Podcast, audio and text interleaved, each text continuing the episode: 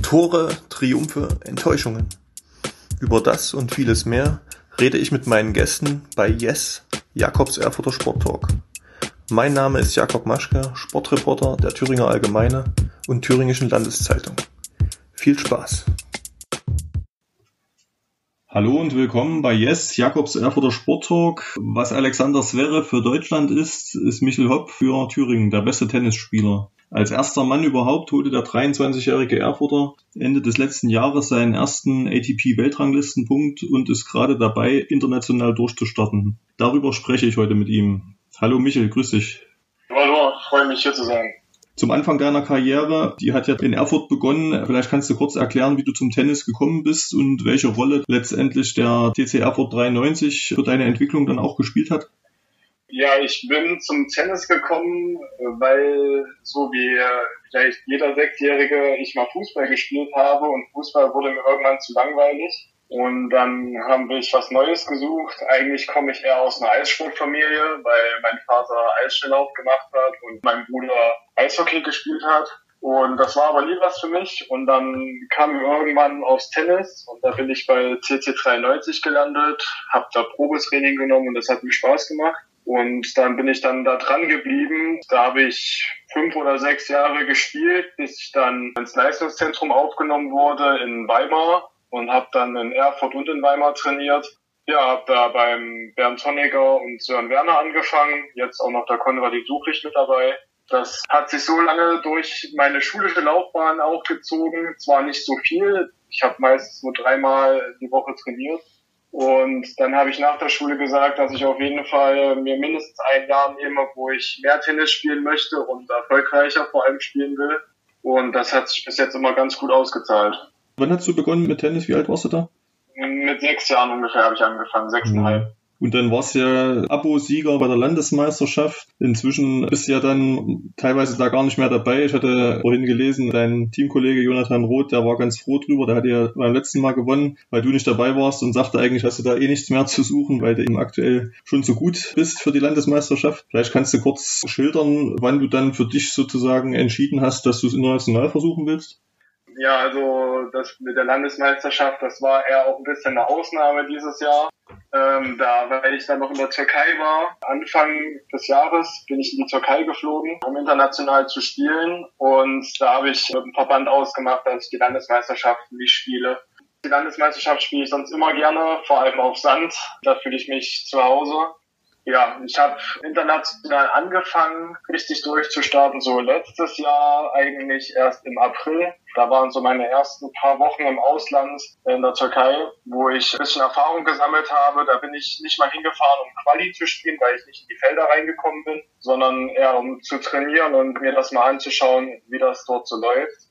Und ja, da bin ich im Dezember nochmal in die Türkei und habe dort halt meinen ersten Weltranglistenpunkt geholt und seitdem liegt der Fokus da auf jeden Fall mehr darauf, international zu spielen, weil man dann halt einmal die Chance hat, überall in die Qualifelder vor allem reinzukommen.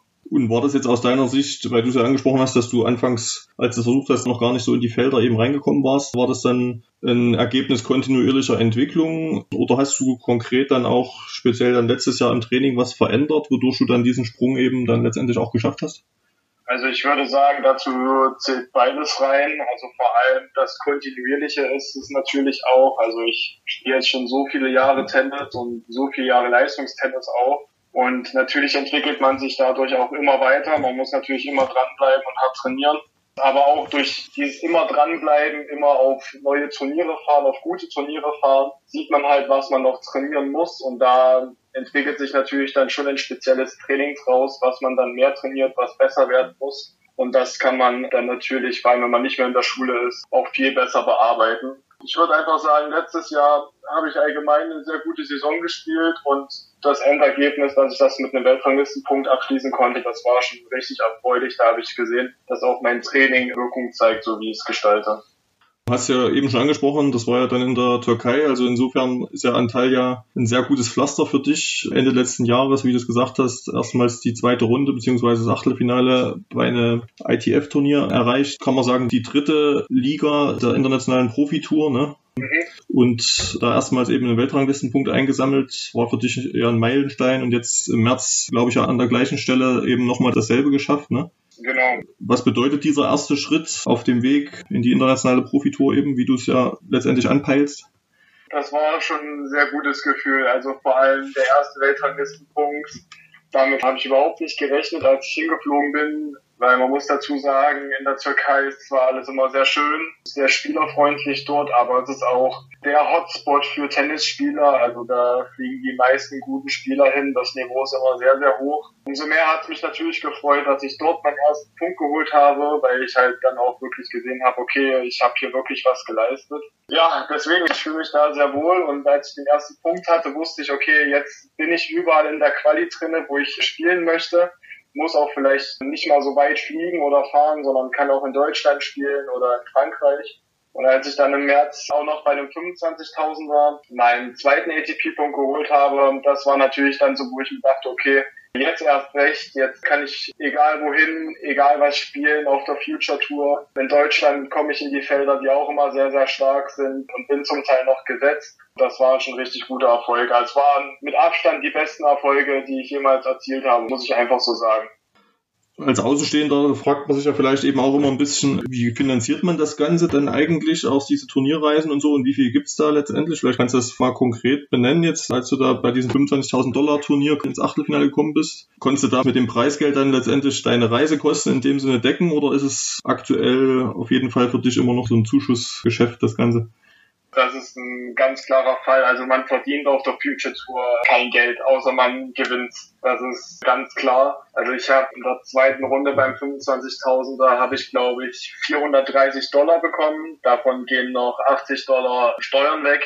Das heißt, man fährt damit 350 Dollar nach Hause. Das ist mal zum Vergleich. Das waren, glaube ich, so sechs Tage Aufenthalt im Hotel. Fünf oder sechs Tage sind das. Also auf der Future Tour verdient man kein Geld. Das ist brutal schwer zur Finanzierung. Also meine Eltern finanzieren den Hauptteil von dem, was ich mache. Mit Freunden auch, muss ich so sagen. Also die investieren gerne in mich, in mein Training, in meine Reisen. Dazu kommt noch, dass ich jetzt seit diesem Jahr vom Tennisclub Rot-Weiß ein bisschen unterstützt werde in Zusammenarbeit mit der Deutschen Vermögensberatung. Aber das es deckt trotzdem nicht, was man eigentlich so ausgibt, vor allem auf der Future Tour. Wenn ich in Deutschland spiele, sieht es schon wieder anders aus, weil man halt nicht so hohe Reisekosten hat und so weiter. Und beim deutschen Turnier gibt es meistens mehr Geld als beim Future. Es ist schon ein großes Minusgeschäft manchmal, was man macht, vor allem wenn man halt nicht ins Hauptfeld kommt, sondern Quali ausscheidet, kriegt man ja gar kein mhm. Geld. Also ist so klassisch, dass eben deine Eltern und du selbst dann eben auch da ein Stück weit auf deine Zukunft wetten, weil du sagst zwar auf der einen Seite in Deutschland sparst du Geld, auf der anderen Seite hast du da wahrscheinlich nicht so die sportlichen Möglichkeiten, da eben Weltranglistenpunkte zu sammeln und machst deswegen, nimmst das in Kauf, diese Mehrkosten, weil du eben natürlich die Perspektive siehst, die dich da weiterbringt, ne? Ja, genau. Also in Deutschland kann man im nationalen Turnier keine Weltranglistenpunkte sicher arbeiten. Das ist ja ganz klar. Und deswegen dieses Risiko nimmt jeder in Kauf, sage ich mal, halt viel Geld auszugeben, ohne dass was bei rumkommt. Aber man muss es halt machen, damit es vorangeht. Wenn man dann mal ein gutes Turnier spielt und dann auch mal ein paar mehr Weltranglistenpunkte einsammelt, dann hat sich das auf jeden Fall schon gelohnt. Dann macht man schon einen ganz schönen Sprung in der Rangliste, am Anfang vor allem. Meine Eltern finanzieren das aber auch gerne, weil ich halt später mich in der Trainerlaufbahn sehe. Und für eine Trainerlaufbahn finde ich, ist es auch immer sehr gut, als Aushängeschild auch mal wirklich dabei gewesen zu sein, international viel gespielt zu haben und viel gesehen zu haben, vor allem auch was gute Spieler angeht, gute Trainer. Das ermöglicht einem auch immer schon sehr viel für die Zukunft kann man da schon so ein bisschen raushören, dass du vielleicht selber schon sagst, okay, für die ganz große Karriere, wo man dann eben auch gut davon leben kann und sich was beiseite legen kann, bist du vielleicht sogar schon einen Tick zu alt jetzt äh, in dem Sinne. 23 bist du natürlich nicht alt, aber eben in dem Bereich, wo du jetzt bist, vielleicht gesehen. Also ich hatte mal mit der Justine Otzka, hatte ich ja mal gesprochen, die war ja auch mal international unterwegs und die meinte, bei den Damen ist es so, dass es selbst eigentlich außerhalb der Top 100 weltweit sozusagen schwer ist, eigentlich davon zu leben. Ich weiß nicht, wie das bei den Herren ist. Aktuell bist du ja, glaube ich, so um die 1000 1500 ne, jetzt auf der Weltrangliste. Genau. Und hast du da noch irgendeinen Platz, den du konkret anpeilst, wo du sagst, dann lohnt sich das Ganze auch mal für ein paar Jahre? Also lohnen tut sich für dich ja sowieso sportlich ja, und ja. von der Weiterentwicklung, also, aber auch finanziell. Also da hat sie nicht ganz unrecht. Man sagt so, wenn man Top 100 steht, ist man eigentlich ganz gut durch mit dem Leben, weil da verdient man dann halt wirklich bei jedem Turnier, was man spielt, egal ob erste Runde, dritte Runde, das reicht locker zum Leben. Da verdient man richtig viel Geld. Ich würde sagen, so ungefähr ab Top 300 in der Welt kann man auch davon leben. Man hat zwar vielleicht nicht ganz so viel Einkommen, aber es reicht auf jeden Fall, um es zu finanzieren. Alles, was drüber hinaus ist, sind größtenteils, außer man hat richtig gute Sponsoren, mehr Ausgaben als Einnahmen. Und das muss man natürlich wissen, inwieweit man das machen kann. Und ja, ich versuche so weit zu kommen. Das war schon immer mein Traum, dort irgendwann mal zu stehen, irgendwann mal eine Grand Slam Quali zu spielen. Daran werde ich auch festhalten, bis ich es geschafft habe. Also diesen Traum, den siehst du noch nicht völlig irgendwie weg, gerade aufgrund dessen, wie du dich da auch jetzt im letzten Jahr entwickelt hast, ne?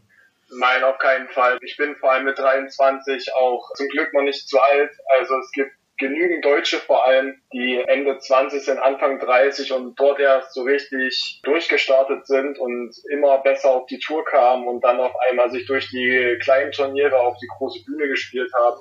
Deswegen, also fürs Profitennis ist man zum Glück mit 23 noch nicht so alt. Mhm. Und hast ja auch gezeigt, dass du durchaus das Potenzial hast, auf dem Papier bessere Spieler zu schlagen. Gell? Im März war es ja einer, der ungefähr 1000 Plätze vor dir steht in der Weltrangliste, den du da besiegt hast. Ne?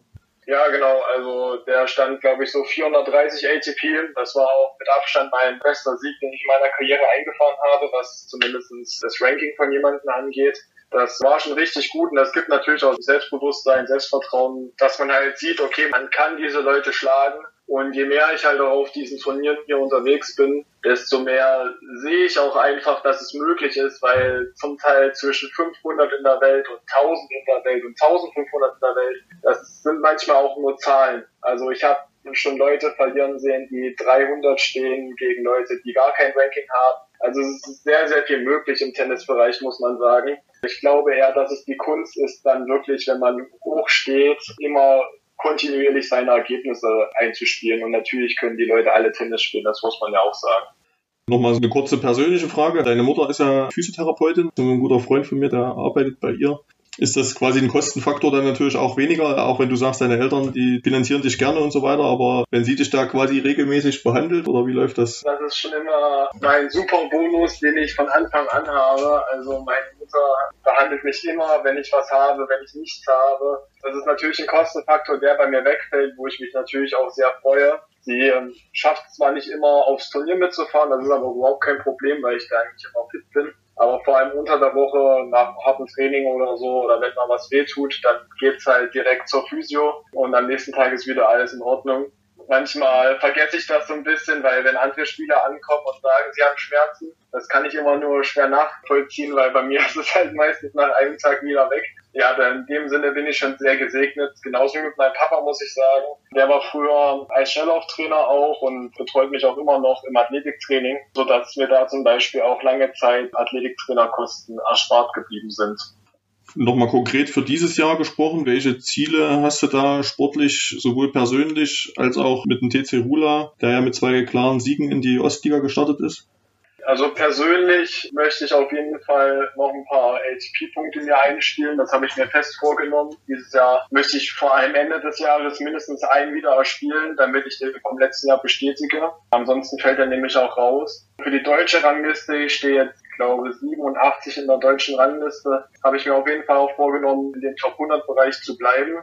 Und ja, für die Mannschaft, klar, ein Aufstieg wäre immer super, wenn wir es schaffen. Das sind aber auch, muss man sagen, wir haben jetzt gegen die mit zwei schwächsten Teams gespielt. Auch eine gute Aufstellung auf jeden Fall.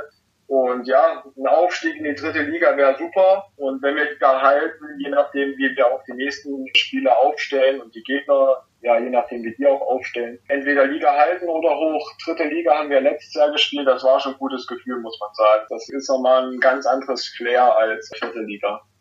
Da hatte ich ja auch schon der Vereinschef und Geldgeber von Rula, Klaus Stöber, hatte ich ja auch gelobt, dass du da auch schon eine gute Rolle gespielt hast und da dein gewachsenes Potenzial eben gezeigt hast. Er selbst wird ja als AfD-Bundestagsabgeordneter ein bisschen kontrovers gesehen. Hast du dazu eine Meinung oder darfst also, du dazu nichts sagen? Grundsätzlich halte ich Politik im Sport immer ein bisschen schwierig Ich kann nur so viel sagen, dass Klaus Stöber für mich immer sehr, sehr nett war. Auch zu jedem anderen, der da war. Wobei man ja auch nicht vergessen darf, dass wir auch mit vielen Ausländern spielen und Klaus Stöber ermöglicht den Leuten schon wirklich viel. Ich kann nichts Schlechtes über ihn sagen. Wir verstehen uns sehr gut. Er ermöglicht mir auch viel, dass er eine Mannschaft zusammenstellt für Thüringen im Herrenbereich, die Ostliga oder auch wie letztes Jahr Regionalliga spielen, dass er das finanziert, dass er nicht nur mir oder auch Jonathan Roth die Chance gibt, sondern auch Nachwuchsspielern auch die Chance gibt, da mal mitzuspielen. Das ist schon sehr gut. In dem Sinne, alles andere, was politisch passiert, halte ich mich raus. Das ist nicht mein Geschäft im Sportbusiness, finde ich. Und ja, muss ich sagen, was er für einen Sport in Thüringen in dem Sinne macht, finde ich schon gut. Kontroversen gab es ja zuletzt auch im deutschen Tennishelden Boris Becker. Der wurde ja jüngst zu zweieinhalb Jahren Haft verurteilt. Bleibt er für dich persönlich dennoch ein Vorbild, wenn man überhaupt davon sprechen kann? Wahrscheinlich, als du zum Tennis kamst, war seine Karriere ja schon vorbei, aber trotzdem also, ist er ja für fast alle irgendwie so eine Art Vorbild auch mit irgendwo gewesen. Also Becker habe ich nie als Vorbild gesehen, weil es wahrscheinlich auch ein bisschen vor meiner Zeit war mit seinem Hype und was er alles gewonnen hat. Natürlich, wie er es gemacht hat und wie er gespielt hat, war sensationell. Alles andere finde ich ein bisschen fragwürdig. Also mir kommt es immer noch nicht so richtig in den Kopf, wie man, wenn man so viel Geld gemacht hat wie er, und er hat wirklich viel Geld gemacht, wie man dann eigentlich pleite gehen kann, das ist schon, das ist schon fast eine Kunst, muss man sagen. Aber als Vorbild habe ich ihn so nie gesehen. Da war schon eher so die Zeit von Federer, Nadal und Djokovic da, wo ich mir immer mal wieder die Vorbilder gesucht habe. Nochmal kurz auf den Erfurter Sport. Verfolgst du, was da jetzt aktuell so passiert? Also sei es jetzt bei deinem Heimatverein TC93 oder eben auch jetzt erst am Sonntag der Regionalliga-Aufstieg der Rot-Weiß-Fußballer. Tangiert dich sowas oder verfolgst du das gar nicht so sehr? Also da ich nicht wirklich Fußball interessiert bin, im Fußball ja weniger, wobei ich den Regionalliga-Aufstieg von Rot-Weiß natürlich mitbekommen habe und den auch mein Glückwunsch ausspreche. Aber ansonsten ist wirklich, ich kenne viele Ergebnisse im Tennis, auch Thüringen weit nicht so viel, muss ich sagen, wenn dann eher was auf der internationalen Ebene passiert oder bei den großen HP-Turnieren dann auch. Da kenne ich mich meistens sehr gut aus so im Thüringer Sport ist es dann wirklich auch nur Tennis, wo ich mich um die Ergebnisse bemühe, immer zu leben. Und da war ja auch der Erfurter TC Rot-Weiß im Herrentennis mal vor ein paar Jahren eine große Nummer, hat ja in der Tennis-Bundesliga mitgespielt. Sollte es in Erfurt oder in Rula irgendwann nochmal dazu kommen, ist Michael Hopp dabei? Ja, absolut, absolut. Ich warte nur auf den Tag, wo es endlich wieder heißt, dass in Erfurt mal wieder Regionalliga oder Bundesliga gespielt wird. Da bin ich auf jeden Fall am Start mal gucken, ob dieser Tag nochmal kommt. Auf jeden Fall brauchen wir dann in Thüringen noch ein, zwei richtig gute Nachwuchsspieler, die Thüringen dann auch gut vertreten können. Wäre das für dich auch so ein Traum, dann eben für so einen Heimatverein eben auch mal als Spieler dann mitzuwirken, wenn du gefragt wirst? Das ist gar keine Frage. Das wäre ein Traum eigentlich mal für einen Heimatverein, zum Beispiel wie jetzt für Rot-Weiß, dass ich die schon alleine auch bei den Turnieren vertreten kann. Finde ich schon echt super, dass man auch mal aus Thüringen rauskommt, so dass man auch zeigt, okay, die Thüringer Spieler haben auch was auf dem Kasten und es ist halt nicht nur immer der Westen, der dominiert. Wenn es in Thüringen irgendwann mal dazu kommen sollte, es wäre super, wenn nochmal ein Erfurter Vereinsverein schafft, da Bundesliga zu spielen. Gut, Michel, ich danke dir für deine Zeit, trotz des Turnierstresses, in dem du gerade steckst, dass du dir noch mal ein paar Minuten genommen hast für uns. In dem Sinne natürlich beste Wünsche, dass deine Nah- und Fernziele alle in Erfüllung gehen. Danke, danke. Ja, alles Gute für ja, dich. Hat mich sehr gefreut. Vielen Dank.